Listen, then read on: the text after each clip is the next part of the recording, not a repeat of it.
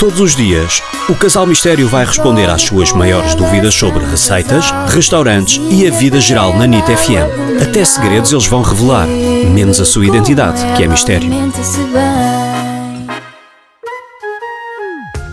Olá, o meu nome é Inês. Hum, eu gostaria de saber se me podiam dar algumas dicas para eu tirar o cheiro de comida da minha casa.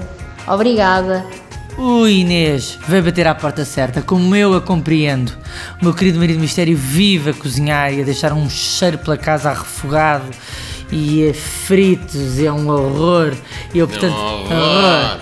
Estou a exagerar porque nós não fazemos muitos fritos cá em casa, mas exatamente por isso nós temos uma cozinha. nessas a falar. um horror. Nós temos uma cozinha americana e por isso temos esse problema cá em casa. E eu fiz uma investigação científica profundíssima sobre o tema e temos algumas dicas para lhe dar. Ora, começa aí, começa tu. Posso começar eu? Podes, sim, senhor. Facílimo.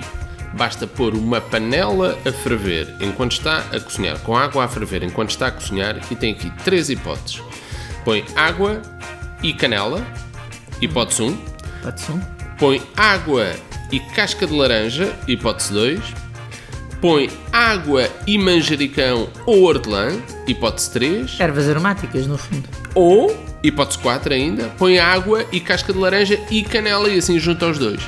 A grande vantagem disto é que a água vai libertando o aroma tanto da laranja, como da canela, como do- das, das ervas aromáticas e vai encher a sua cozinha com um cheiro muito mais agradável do que os fritos. Faça isto enquanto estiver a cozinhar É e vai isso que eu ver ia perguntar, mas Ah, é ao mesmo tempo que está a fritar. ao mesmo tempo, sim, senhor. Exatamente, mas também há outra dica muito interessante que é juntar uma maçã. Uma maçã? Uma maçã. Ah. Estou com péssima dicção hoje.